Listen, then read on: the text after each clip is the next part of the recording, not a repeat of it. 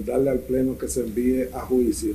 Investigación de diputados revela Cámara de Cuentas ocultó auditorías, alteró actas y usurpó funciones.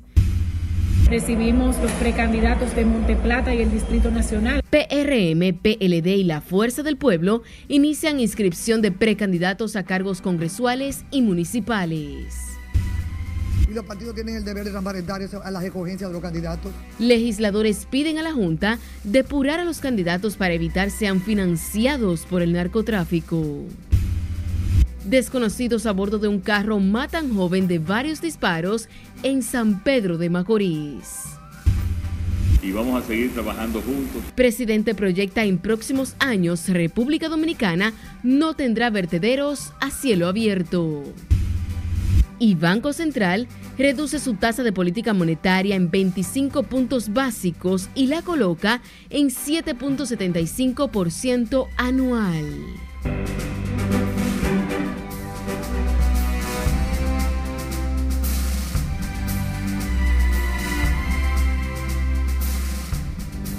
Buenas noches, bienvenidos a esta emisión estelar de Noticias RNN. Soy Janeris de León.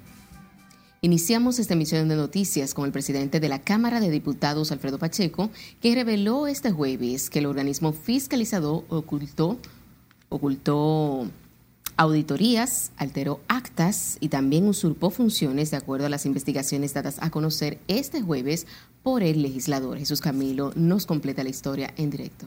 Buenas noches. Saludos, muchas gracias ante las alegadas faltas cometidas por los miembros de la Cámara de Cuentas. Algunos sectores son de opinión de que sean separados de sus funciones. Recomendarle al Pleno que se envíe a juicio.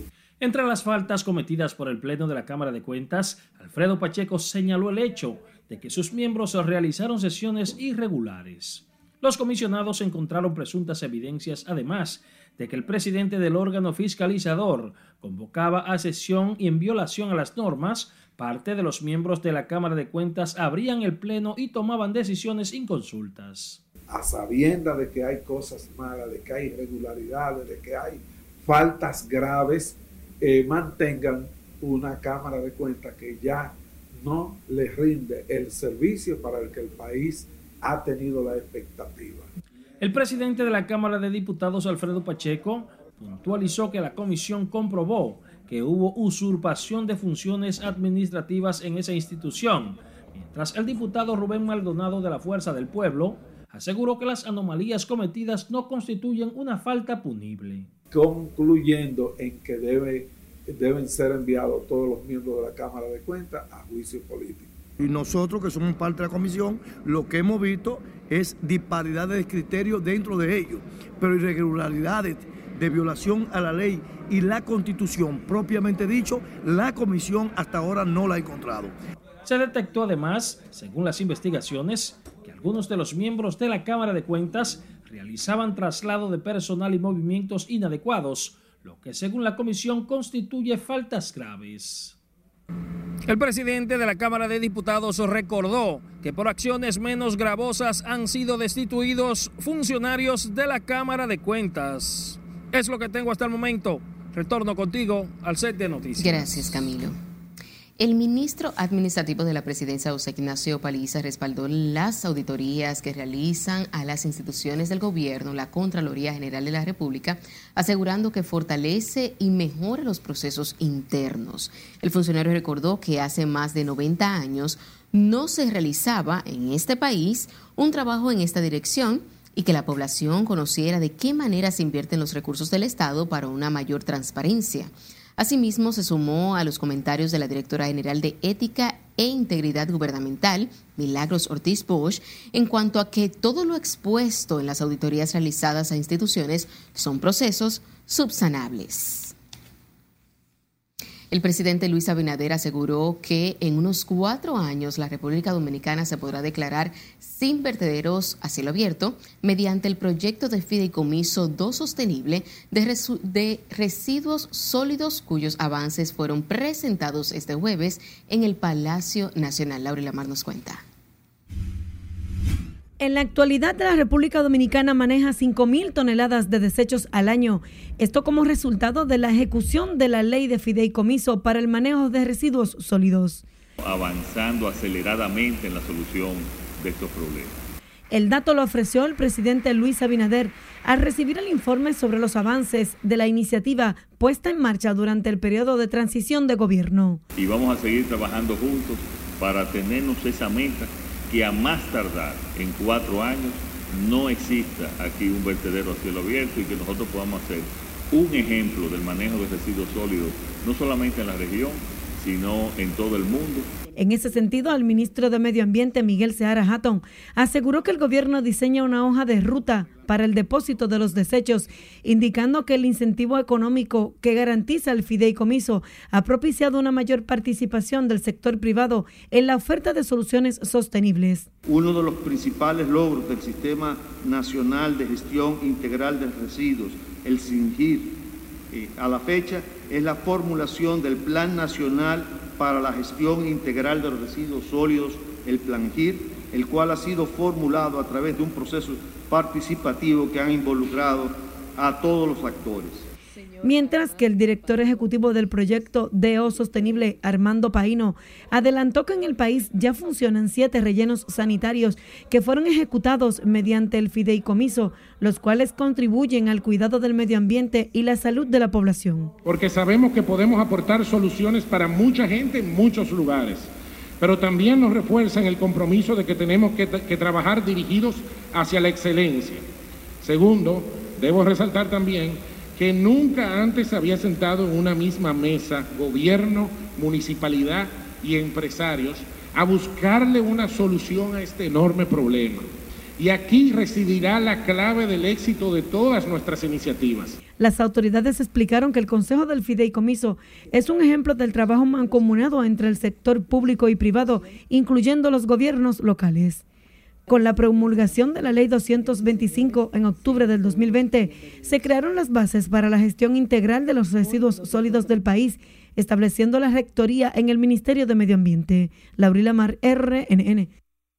Y previa a iniciar este domingo de manera oficial la pre-campaña proselitista en el país, diversas organizaciones políticas iniciaron la inscripción de sus aspirantes a cargos electivos en los niveles congresuales y municipales, mientras otros ya comenzaron a anunciar alianzas. Jesús Camilo tiene los detalles. Junto a la apertura de las inscripciones de sus candidatos a cargos electivos en los niveles senatorial, diputados, alcaldes y directores de juntas municipales, distintos partidos políticos articulan sus maquinarias para iniciar desde el primer momento sus actividades. Desde ya, iniciaron a concretizar las alianzas políticas oficializadas por la Junta Central Electoral para fortalecer candidaturas en diferentes demarcaciones con miras al próximo torneo electoral. Porque se suscribe el primer pacto de alianza de fuerzas políticas con ocasión de ese próximo torneo electoral. La conducción del país requiere que la llevemos por la senda de los valores, de la familia y de la prosperidad. El oficialista Partido Revolucionario Moderno tiene previsto materializar un pacto con Alianza País por la senaduría del distrito, mientras que el PLD también ha iniciado su agenda en ese sentido. Recibimos los precandidatos de Monteplata y el Distrito Nacional. A partir de mañana estaremos recibiendo los de la provincia de Santo Domingo y continuaremos recibiendo también Monteplata y el Distrito Nacional en este local de la Casa Nacional. Y el PLD se ha ajustado a lo que es la ley 3318, que es la que establece todo lo, la forma de elección, de primaria, precampaña y todo esto. Nuestro partido dio inicio a lo que es el proceso de inscripción de precandidaturas, precandidaturas para todos los, para todos los puestos electivos. Los partidos asumieron el compromiso de dar estricto cumplimiento a la ley respecto a los plazos establecidos, topes en el gasto de campaña y las modalidades para la escogencia de sus candidatos. Jesús Camilo RNN. El Partido Revolucionario Moderno inició este jueves la recepción de solicitudes de aspirantes a precandidaturas de cara a los próximos comicios. La Comisión de Elecciones del PRM dio apertura formal al proceso de inscripción y anunció que luego procederá a depurar todas las candidaturas. En los niveles de vocalías, regidurías, diputaciones, alcaldías, directores y diputaciones en las distintas regionales del país. Un proceso que nos llena de entusiasmo y que aprovechamos también y le decimos a nuestros compañeros y compañeras que aquí estaremos esperándolos para y recibiéndolos con inmenso amor para completar con este periodo. La Comisión de Elecciones explicó que hasta este domingo recibirán los documentos en la Casa Nacional de esa organización en el Distrito Nacional, así como de otras provincias donde trabajarán durante tres días.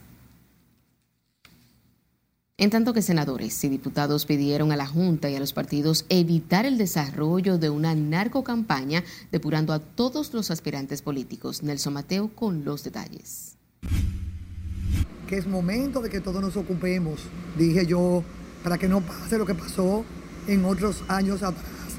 La precampaña electoral ya fue proclamada por la Junta y consigo arranca el activismo interno de los partidos, un espacio que es propicio según estos diputados para que el órgano electoral y los partidos eviten que el crimen organizado filtre las esferas de poder. Bueno, lo primero con el partido político. Los partidos políticos tienen que tomar en consideración eh, eh, en sus estatutos el, no permitir que personas con dudosa reputación, como lo hizo el PLD ya, como el PLD lo hizo ya, participen en procesos electorales. Los partidos políticos, por un lado, la que deben establecer sus filtros y determinar quiénes eh, pueden aspirar o no, quiénes pueden inscribirse, pero también la Junta Central Electoral, que quien recibe las inscripciones de los candidatos, debe investigar más allá de una certificación de no antecedentes penales. Esto es una media isla. Aquí todo el mundo sabe en qué está cada quien. Luis Enríquez recordó que durante la campaña del 2012 y la del 15, el PLD rechazó las aspiraciones de una cantera de candidatos socialmente cuestionables. Pero esta senadora entiende que a los partidos corresponde cuidar la calidad de sus candidatos. Muy claro, eso es muy fácil de, de averiguar y de chequear. Claro, claro. Hagan el llamado a los políticos. No es porque tengo yo que hacer un llamado. Cada quien es responsable de sus actos y los partidos tienen el deber de transparentar a las escogencias de los candidatos. No es diciendo que hay un portal para que le digan, nos vamos a convertir nosotros ahora en, en, acusadores. No, los partidos pueden hacerlo ellos mismos, buscando cada quien su declaración jurada de bienes, los nexos que tienen. Pero por Dios, hasta por simple vista, usted se da cuenta.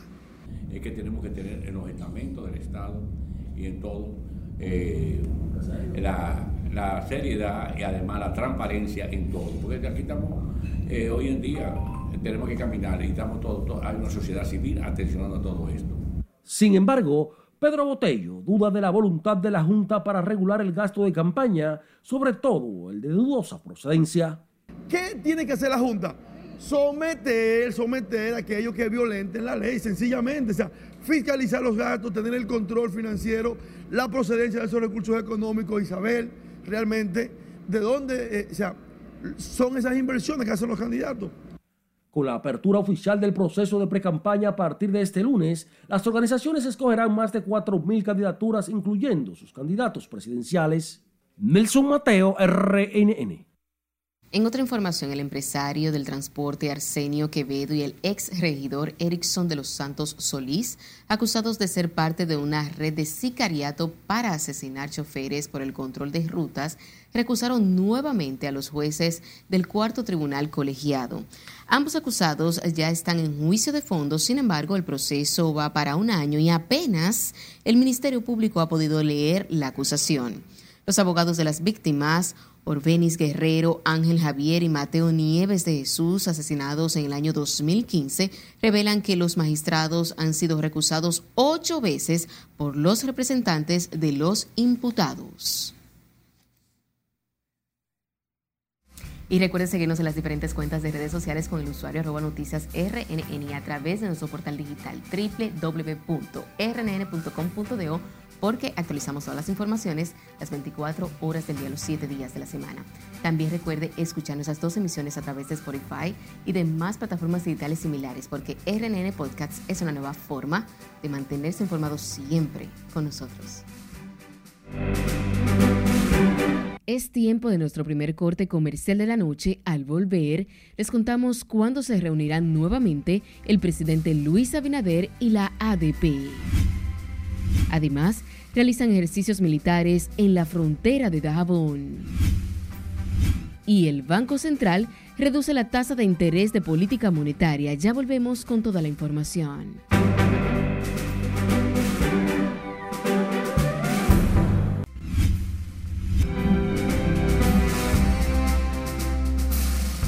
Ahora es tiempo de dar una vuelta al mundo y conocer las noticias más destacadas en el plano internacional. Para esto veamos el resumen que nos preparó nuestra compañera Ana Luisa Peguero. Al menos 16 personas resultaron heridas cuando un tren de Amtrak chocó con un camión que bloqueaba las vías en el sur de California y descarriló parcialmente, dijeron funcionarios locales.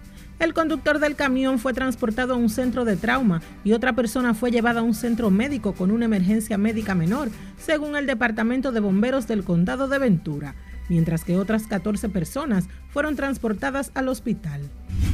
Una embarcación con 15 migrantes cubanos, uno de ellos sin vida, fue interceptada en aguas de Bahama, informaron este jueves las autoridades del archipiélago. La tripulación del patrullero legal de la Guardia Costera estadounidense intervino con la embarcación cerca de la isla Nueva Providencia y alertó a los guardacostas de Bahamas. Una mujer se destrozó la pierna luego de quedar con la mitad del cuerpo atrapado en una escalera eléctrica de un centro comercial en la ciudad de Harbin, en China. El hecho quedó registrado en un video. De acuerdo a medios locales, cuando la mujer de aproximadamente 60 años de edad fue rescatada, su pierna y su pie estaban destrozados. Los testigos del accidente comentaron que las escaleras estaban en reparación y tenían una cerca para evitar el paso. Sin embargo, la dama violó las reglas y se dispuso a pasar. La Junta Directiva del Fondo Monetario Internacional autorizó este jueves al gobierno ucraniano el acceso a 890 millones de dólares de ayuda del organismo, ya comprometido en mayo, que servirán de ayuda presupuestaria a este país en guerra a causa de la invasión rusa. Se trata del último paso que Ucrania acceda a 690 millones de los llamados derechos especiales de giro, que equivalen a los 890 millones en favor de las poblaciones más vulnerables. Perú fue elegido como sede de la 70 reunión de la Comisión Regional de la Organización Mundial de Turismo para las Américas, que se celebrará en el 2025, informó el Ministerio de Comercio Exterior y Turismo. La elección se realizó durante la 68 reunión regional de la OMT, que se celebró el pasado martes y miércoles en Ecuador, a la que asistieron la viceministra peruana de Turismo, Madeline Board, y la directora general de Políticas de Desarrollo Turístico, Isabel Mendoza. Y sepa usted que la nariz de los gatos está formada por un conjunto de estructuras óseas de las vías respiratorias fuertemente enrolladas y que guarda paralelismo con un equipo de análisis químico denominado cromatógrafos de gases de espiral paralelos. Los autores de un estudio que publica una revista estadounidense analizaron la función de esa compleja estructura nasal felina, para lo que usaron simulaciones por ordenador que aportan nuevos conocimientos sobre la evolución de los mamíferos en las internacionales. Ana Luisa Peguero, RNN.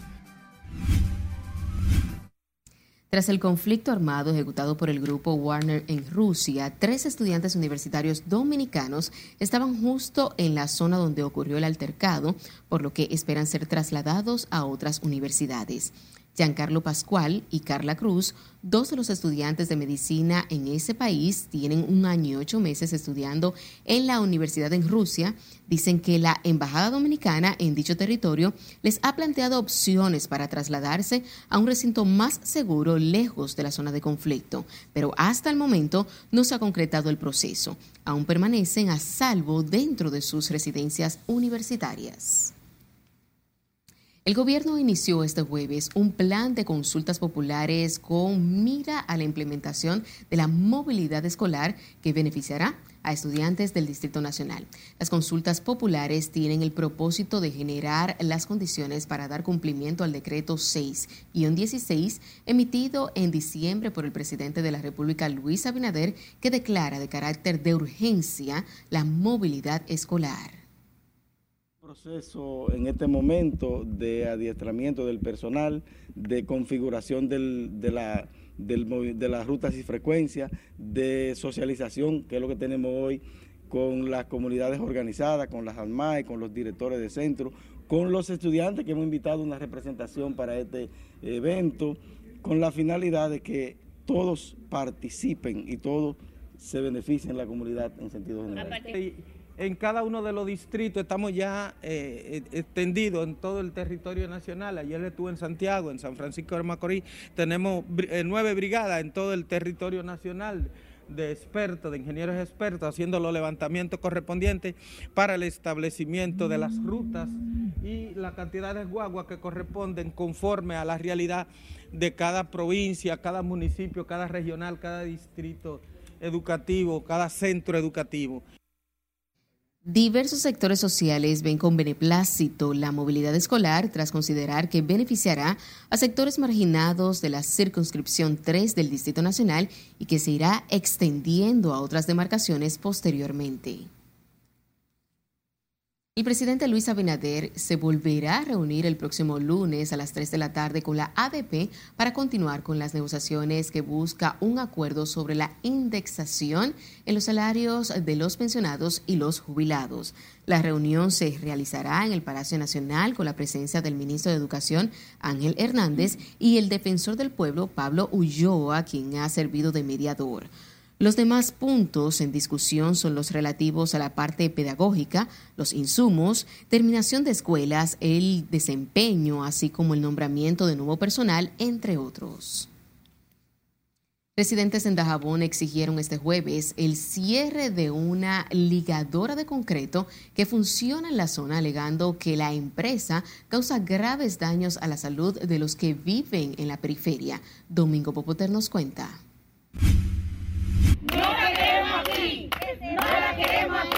En el sector El Canal de Dajabón, sus residentes están con el grito al cielo por una ligadora de concreto para la construcción que aseguran afecta su salud. Desesperados por la situación, exigen a las autoridades la paralización de los trabajos y el traslado de dicha empresa. No lo queremos aquí, no tenemos paz. Es un escándalo día y noche. Y también no podemos limpiar porque tenemos tierra y cemento donde quiera. Lo que queremos es que nos la quiten de ahí, que se la lleven para donde no haya vivienda. Eso es lo que queremos. Le pedimos a las autoridades que nos escuchen, si no vamos a hacer una movilización vamos a quemar goma y vamos a hacer todo lo que tengamos que hacer, lo vamos a hacer para que se lleve eso de ahí. Afirman que la ligadora representa un grave peligro para la salud de niños y envejecientes que viven en el lugar ya que se están viendo las consecuencias. Queremos que nos quiten esa construcción que tienen ahí, porque me está afectando a, todas las personas por aquí. Yo salí con asma viral, muchos niños enfermos de, de, neumonía y gente mayor más para allá que viven en este sector. no nos dejan dormir, eso es a, a, las 11 de la noche todavía están laborando. Muchísimas veces los domingos a las 5 de la mañana también comienzan a laborar. También otra cosa, que tienen un ruido, esa máquina hace un ruido que los televisores se frizan. La ligadora de concreto para la construcción está ubicada en el mismo centro del sector El Canal, en Dajabón, causando males respiratorios a los que allí residen. En la provincia Centinela de la Frontera, Dajabón, Domingo Popoter, RNN. Con la presencia del mayor general Carlos Febrillet Rodríguez, comandante general de la Fuerza Aérea de la República Dominicana, se desarrollaron en las provincias de Montecristi y Dajabón los ejercicios militares de esa institución. Esto con el propósito de evaluar fortalezas y capacidades operativas de las unidades que integra la Fuerza Aérea Dominicana y de los cientos de soldados.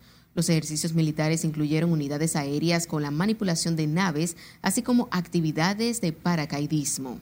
Y como nos cuenta nuestro corresponsal en la zona, Domingo Popoter, la población Dajabonera valoró y respaldó la iniciativa del comandante general de la Fuerza Aérea en tomar a Dajabón para dicha realización. El Banco Central informó que le ha inyectado a la economía dominicana unos 4 mil millones de los 34 mil millones de pesos del encaje legal que anunció recientemente, lo que equivale a 11.8% del monto total aprobado para dinamizar los sectores productivos del país. Margaret Ramírez nos cuenta. Los sectores más beneficiados con estas colocaciones son el comercio con unos 2.031 millones de pesos, la micro, pequeña y mediana empresa con 994 millones de pesos y la construcción con un monto de 398 millones. Seguido del sector consumo que ha recibido 173.7 millones, manufactura 153.7, agropecuaria 146.7 millones e hipotecarios 30.7 millones. Según la entidad financiera, las MIPIMES han recibido 89 préstamos equivalentes al 37.08% del paquete desembolsado. Igualmente se han otorgado 63 empréstitos a consumo, 54 para comercio, 11 para manufactura, 10 para construcción, entre otros sectores beneficiados con los desembolsos. Al subsector de bancos se le ha otorgado 4.013 millones de los 33.953 disponibles. Para ellos quedan disponibles 29.940 millones. Ese monto otorgado se ha distribuido de la siguiente manera. Los bancos múltiples han captado 2.210 millones de los 29.000 aprobados. A las asociaciones de ahorros y préstamos se le aprobó 4.086 y han recibido 1.764 millones. Los bancos de ahorros y préstamos han recibido 31 mil millones de los 696 aprobados. Y las corporaciones de crédito tienen disponibilidad de un monto de 40 millones de los 46 aprobados. El Banco Central anunció que liberaría 94 mil millones de pesos para garantizar la liquidez de la economía nacional.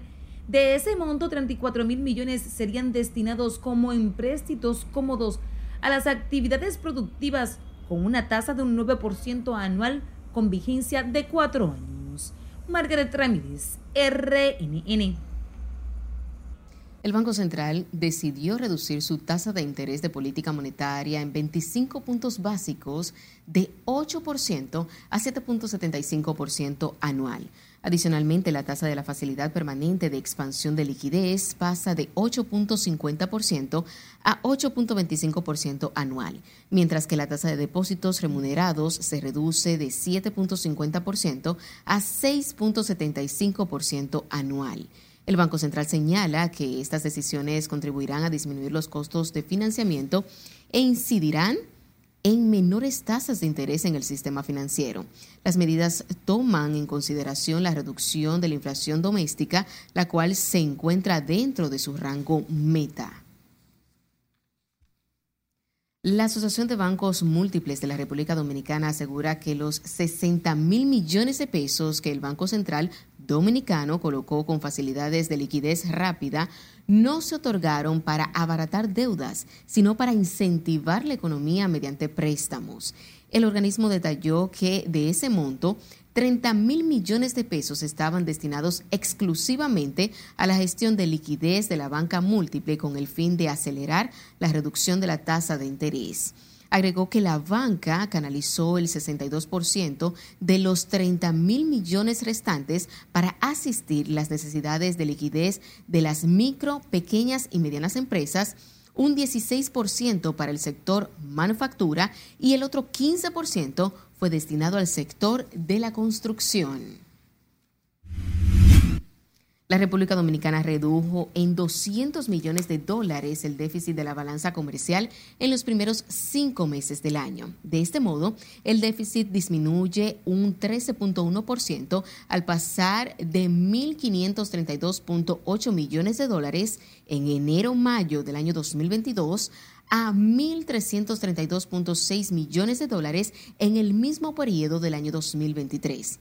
Esto se debió al aumento de las exportaciones en un 8.5% de acuerdo al Ministerio de Economía, Planificación y Desarrollo. En su más reciente informe, Situación Macroeconómica, la institución también destaca que las importaciones se redujeron un 4.2% en enero y mayo.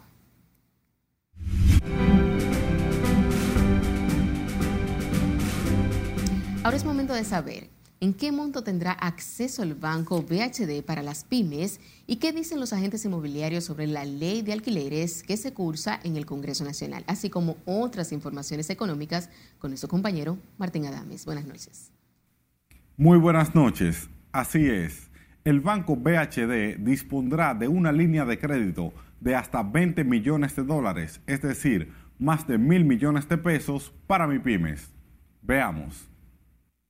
El Banco de Desarrollo de América Latina, CAF, y el Banco BHD firmaron un acuerdo mediante el cual el CAF otorgó al BHD una línea de crédito de hasta 20 millones de dólares estadounidenses destinados a financiar el crecimiento del sector pyme en el país, focalizando los esfuerzos principalmente en mujeres propietarias de empresas pyme. El convenio fue suscrito entre Oscar Rueda, director de turismo y apoderado del CAF en República Dominicana, y Steven Puig, presidente del banco BHD.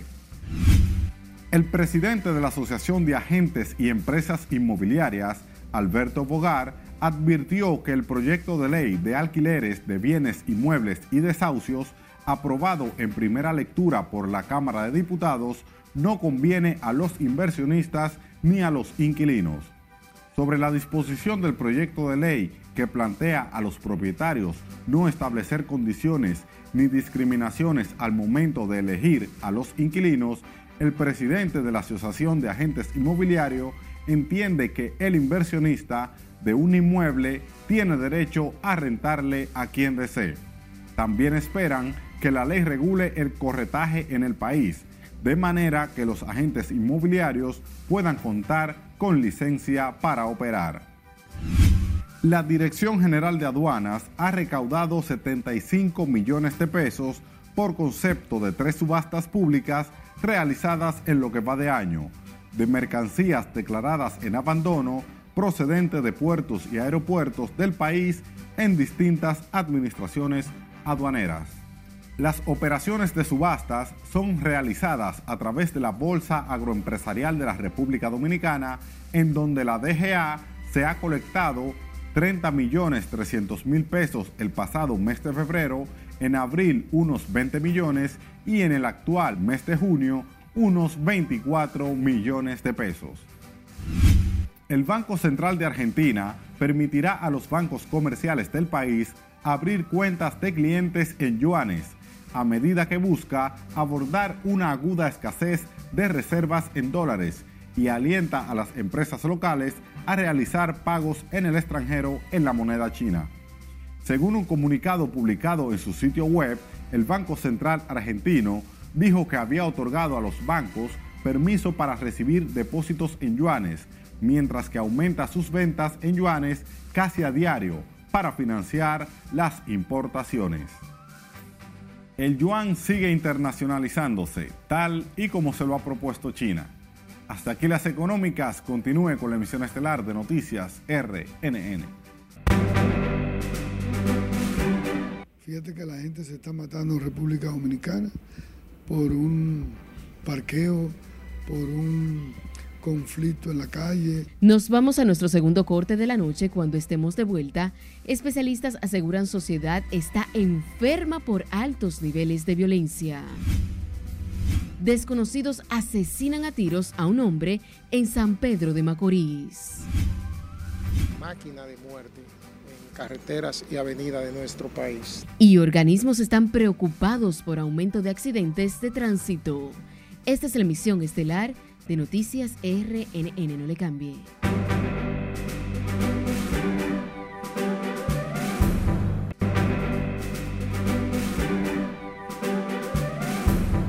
Gracias por su sintonía. Seguimos con más informaciones. El presidente de la Asociación Nacional de Clínicas Privadas confirmó que más que el COVID, las afecciones respiratorias que predominan en el país son causadas por la influencia, por lo que llamó a no alarmarse. Si le dice aquí no nos cuenta. Los problemas respiratorios, sobre todo de etiologías virales, aumentan.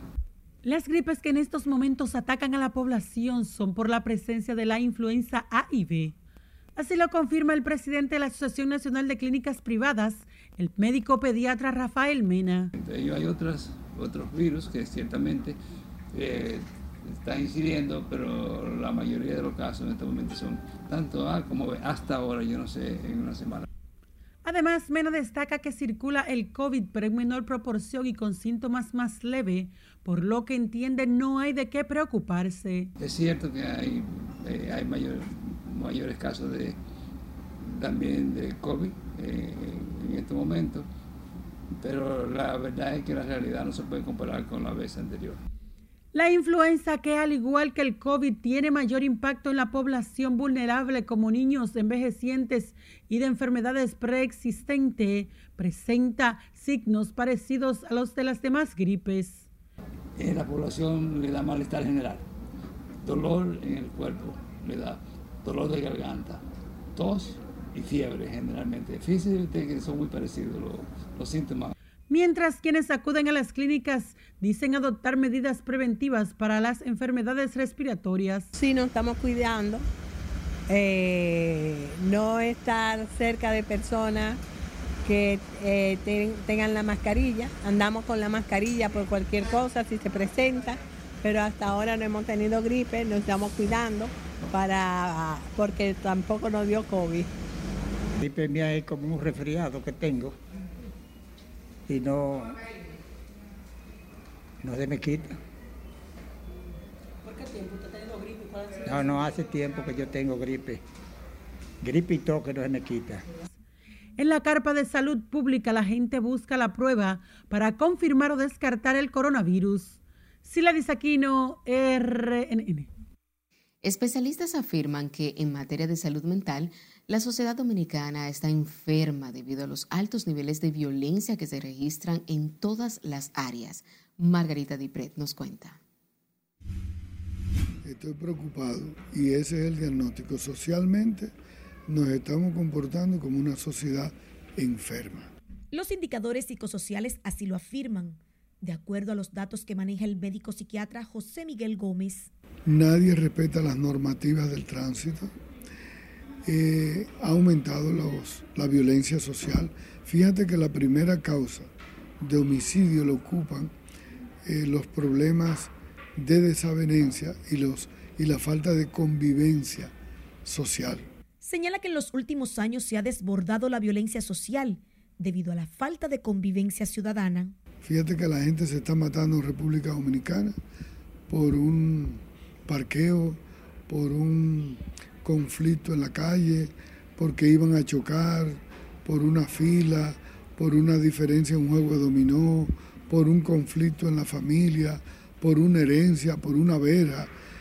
Te estás diciendo que todos esos factores pudieron ser evitables. Al profesional de la salud mental también le preocupa la violencia de género y la inseguridad ciudadana. Hay una cultura de intolerancia y siguen incrementándose lo que es la inseguridad ciudadana. Andrea Belén, terapeuta sexual y de pareja del Instituto de Sexualidad Humana de la UAS, expresó preocupación por los altos niveles de depresión y ansiedad que se están registrando entre adultos y niños. Anteriormente, tú tenías como ese, ese desahogo con una persona de tu familia. Ahora las personas se quedan dentro con su problema porque temen que lo critiquen, que lo tilden de que tienen problemas psicológicos o psiquiátricos. La persona no quiere reconocer que cualquier ser humano puede padecer de salud mental si tiene una situación. Después de la pandemia, en todo el mundo aumentaron los problemas mentales, realidad de la que no escapa la República Dominicana donde la espiral de violencia social se ha disparado. ¿Qué me va a hacer? ¿Qué me va a hacer? Mira, yo lo prendí ya. ¿Qué me va a hacer? Dime. Yo lo prendí, ¿qué me va a hacer? Dime. ¿Cómo ¿Qué me va a hacer? Mírate aquí. Margarita Dipré, RNN. La directora del Instituto Nacional de Atención a la Primera Infancia llamó a las familias a redoblar la atención de sus hijos para evitar que se agudice la violencia en sus niños. En ese sentido, la directora de INAIPI lamentó los hechos de violencia que se han producido en los últimos días y que involucran a menores. Que en estos tiempos estamos viviendo situaciones antes no vividas donde la criminalidad, donde la juventud, donde niños prácticamente en edades muy tempranas están delinquiendo. Y nosotros, conocedores del manejo de la familia y los problemas que hoy lamentablemente acompañan a muchas de nuestras familias, tenemos que tener acercamiento con ella, tenemos que fortalecer la práctica de buena crianza. El INAIPI realizó un encuentro con instituciones aliadas que trabajan con niños y que tienen una población que superan las 29 mil familias, sumadas a las de la institución que ascienden a 94 mil. Ahora nos vamos a Santiago, donde la policía informó que abatió a tiros a un supuesto delincuente que era activamente buscado por la muerte del subdirector de transporte de Cora Plata y otro hombre en la ciudad Corazón. Junior Marte nos amplía. De acuerdo a la policía, el enfrentamiento se produjo en medio de una persecución en la calle San Francisco, Callejón de Oro de Rafey. Se trata de Anfri José Rómulos, alias El Cojo, de 20 años, quien era buscado con varias órdenes de arrestos por homicidios. Tenía dos órdenes de arresto, principalmente en su contra. Esta persona enfrenta a una patrulla policial, donde cae abatido. Fernando Pérez Valerio, portavoz de la policía, señaló que el caso más reciente que se le imputa es la muerte de Juan Michel Vázquez González en la ciudad de Puerto Plata el 25 de este mes en curso para despojarlo de sus pertenencias. La Policía Nacional, por dos motivos principales, buscaba a Humphrey José Rómulo, alias El Cojo. Esta persona, quien fue identificado como uno de los dos presuntos autores de quitarle la vida a una persona en Puerto Plata. La policía además le atribuye el homicidio de Misael Jaime Luciano Colón, conocido como El Secre, en medio de un atraco en el 2022 en el sector El Ciruelito. Se le advierte al prófugo Juan de Dios Gómez Juancito que no queremos más enfrentamiento entre la policía y ellos. Juancito, quien también es buscado por la Policía Nacional por el caso de Puerto Plata también y por el caso del Secre aquí en Santiago. Así que a Juancito les reiteramos el llamado. Juancito, no queremos enfrentamiento. Entréguese a la policía por la vía que usted entienda. La policía ocupó en la escena una pistola en poder de la víctima, así como otras evidencias. En Santiago, Junior Marte, RNN. Nos vamos al este del país donde un hombre fue asesinado de varios disparos por desconocidos que se desplazaban en un carro Sonata en un hecho ocurrido este jueves en la calle 10 de septiembre del sector Marimar o Miramar más bien en San Pedro de Macorís. Julio Martínez, de 29 años de edad, fue abatido a tiros cuando se encontraba en su residencia y murió cuando recibía atenciones médicas en el Hospital Regional Antonio Musa. Familiares del Oxiso exigen a las autoridades policiales investigar el hecho y apresar a los responsables. Familiares de un miembro de la Dirección General de Seguridad de Tránsito y Transporte Terrestre DGCET, que murió luego de un confuso accidente en San Juan de la Maguana, solicitaron hoy a las autoridades investigar a profundidad este caso. Julio César Mateo nos cuenta. La miembro de la Policía Nacional, Elizabeth Matos Jiménez, fue hallada tirada en la carretera del Rosario luego de aparentemente sufrir un accidente. Y la llevan a la clínica, nosotros fuimos por la mañana y todavía no la habían operado, pero de ahí en adelante fue que comenzó la, los, trámites para la operación. Sus familiares no están convencidos de que su muerte haya sido provocada por un accidente de tránsito por múltiples razones. Mi hija le desbarataron todo por dentro. ¿Tú te crees que una pasola, que una gente tenga un accidente, no tiene un raguño la pasola, no tiene un raguño ella? No era de investigarlo, siendo ya no un miembro de la justicia. La agente policial falleció luego de permanecer varios días internada en el hospital Alejandro Cabral. Que dicen accidente, pero qué accidente si ella no tiene ni un rasguño. Ay, no me explotada por dentro. Ay. Los familiares de la Oxisa se quejan de no haber recibido el apoyo necesario de las autoridades, pese a que Elizabeth Matos salía de trabajar la noche en que fue encontrada en plena vía en estado de gravedad. A mí no me han dicho nada. A mí no me han dicho nada. Yo sí me acerqué a, alguien, a alguna persona para que me ayudara a investigar eso. Me dijeron que sí y ahí mismo se quedó. ¿Y en la policía? No, no, yo no fui a la policía. Yo fui a su compañero de trabajo, a alguna gente de ella. No tengo que decir nombre porque no voy a acusar a nadie. La mujer fallecida residía en la comunidad del Rosario y llevaba siete años como miembro de la Policía Nacional, adscrita a la DGC. En San Juan de la Maguana, Julio César Mateo, RNN. El presidente de la Central Nacional de Trabajadores del Transporte, Juan Marte, mostró preocupación ante la creciente ola de accidentes de tránsito que involucran vehículos pesados, sobre todo camiones de carga. El dirigente choferil dijo que el país vive uno de los peores momentos en materia de tránsito y transporte público por la falta de fiscalización. En el caso del transporte público, la falta de fiscalización al transporte pesado y al transporte masivo de, pasajeros, está convirtiendo a ese modelo de transporte en máquina de muerte en carreteras y avenidas de nuestro país. La ausencia del chofer profesional en el transporte también es un serio problema para los empresarios del transporte que tienen que reclutar a cualquiera, entregarle un vehículo a cualquiera sin los niveles de control de parte de la empresa ni de las autoridades que tienen que ver con eso. El presidente de la Central de Trabajadores del Transporte entiende que ante la situación debe existir un organismo superior con capacidad coercitiva para regular el transporte a los sindicatos y federaciones.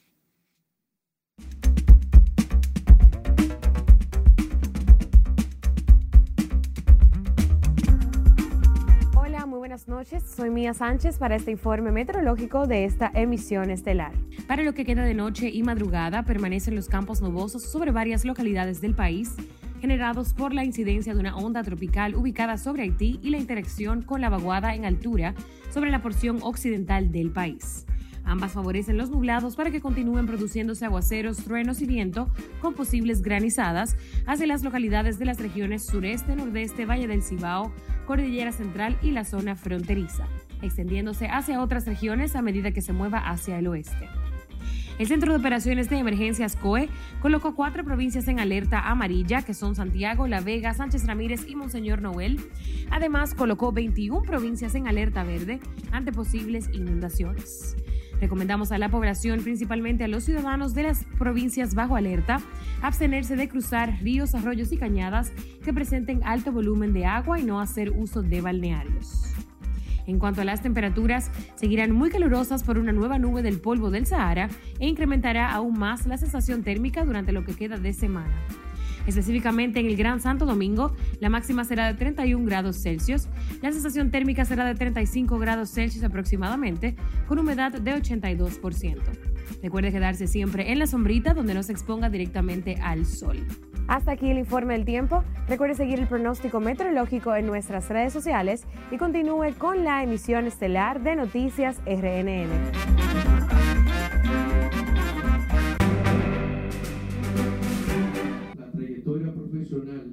Política, social. Nos vamos a nuestro último corte de la noche cuando estemos de vuelta. Colegio Dominicano de Periodistas reconoce al presidente del Senado. A nuestros autores que tanto han aportado para el sostenimiento de la democracia. Celebran aniversario de la Facultad de Humanidades de la UAS. Y otorgan Premio Internacional Pedro Enrique Sureña 2023. Ya volvemos.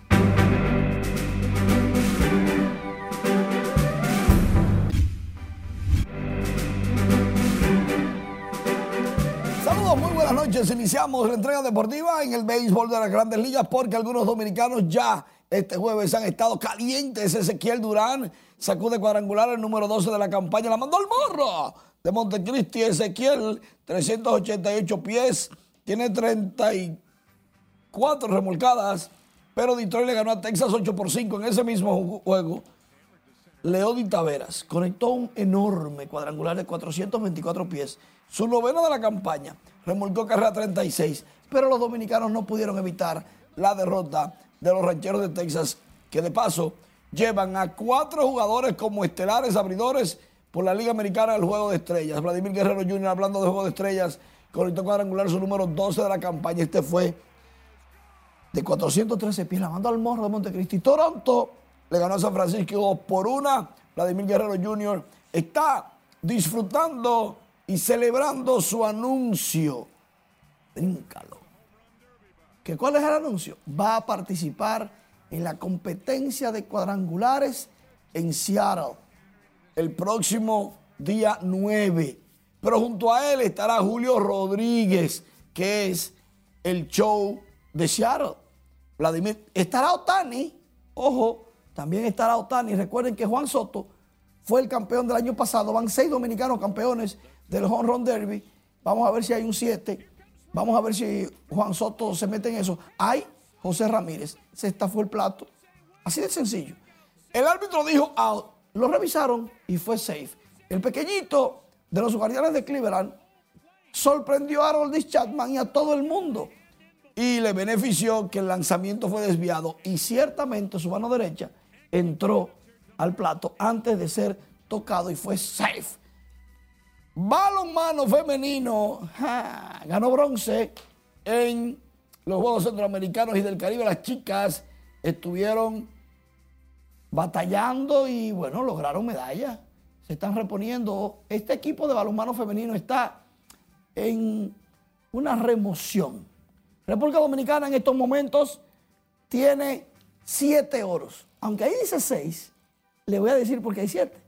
52 medallas, está en el puesto número 6, pero en totales estamos en el puesto número 5.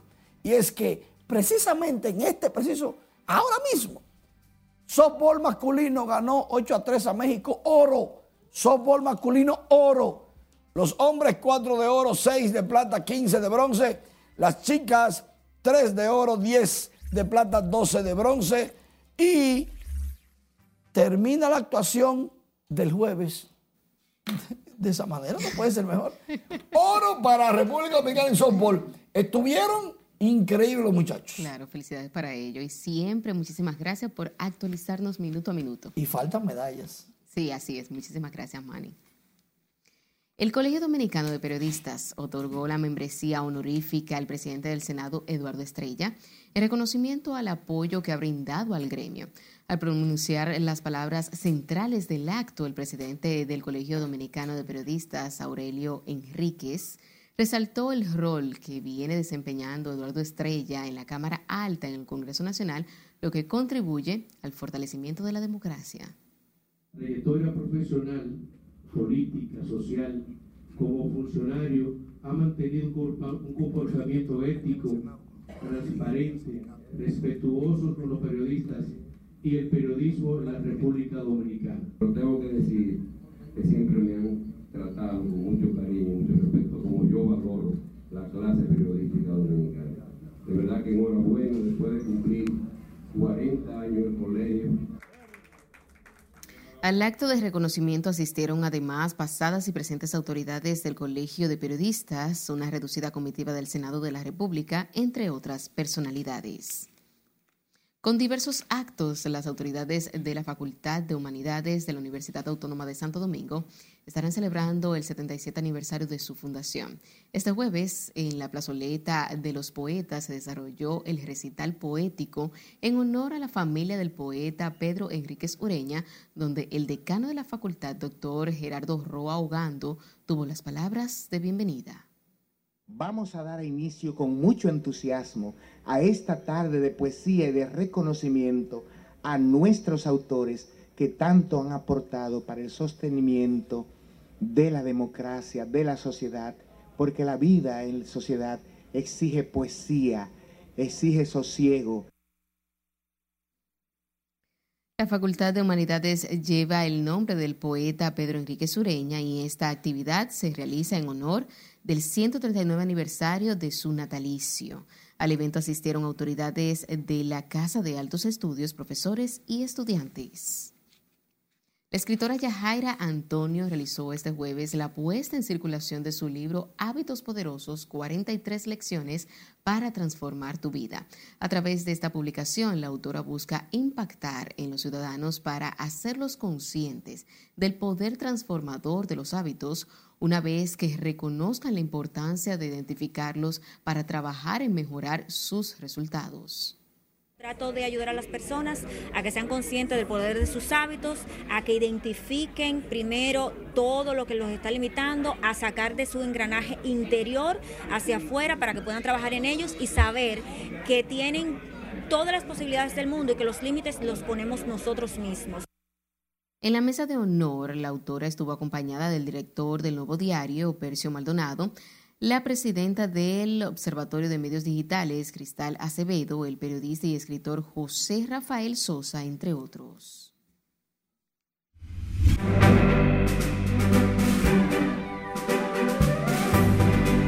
Otorgan Premio Internacional Pedro Enrique Sureña 2023. Nuestra compañera Ivonne Núñez nos amplía. Buenas noches.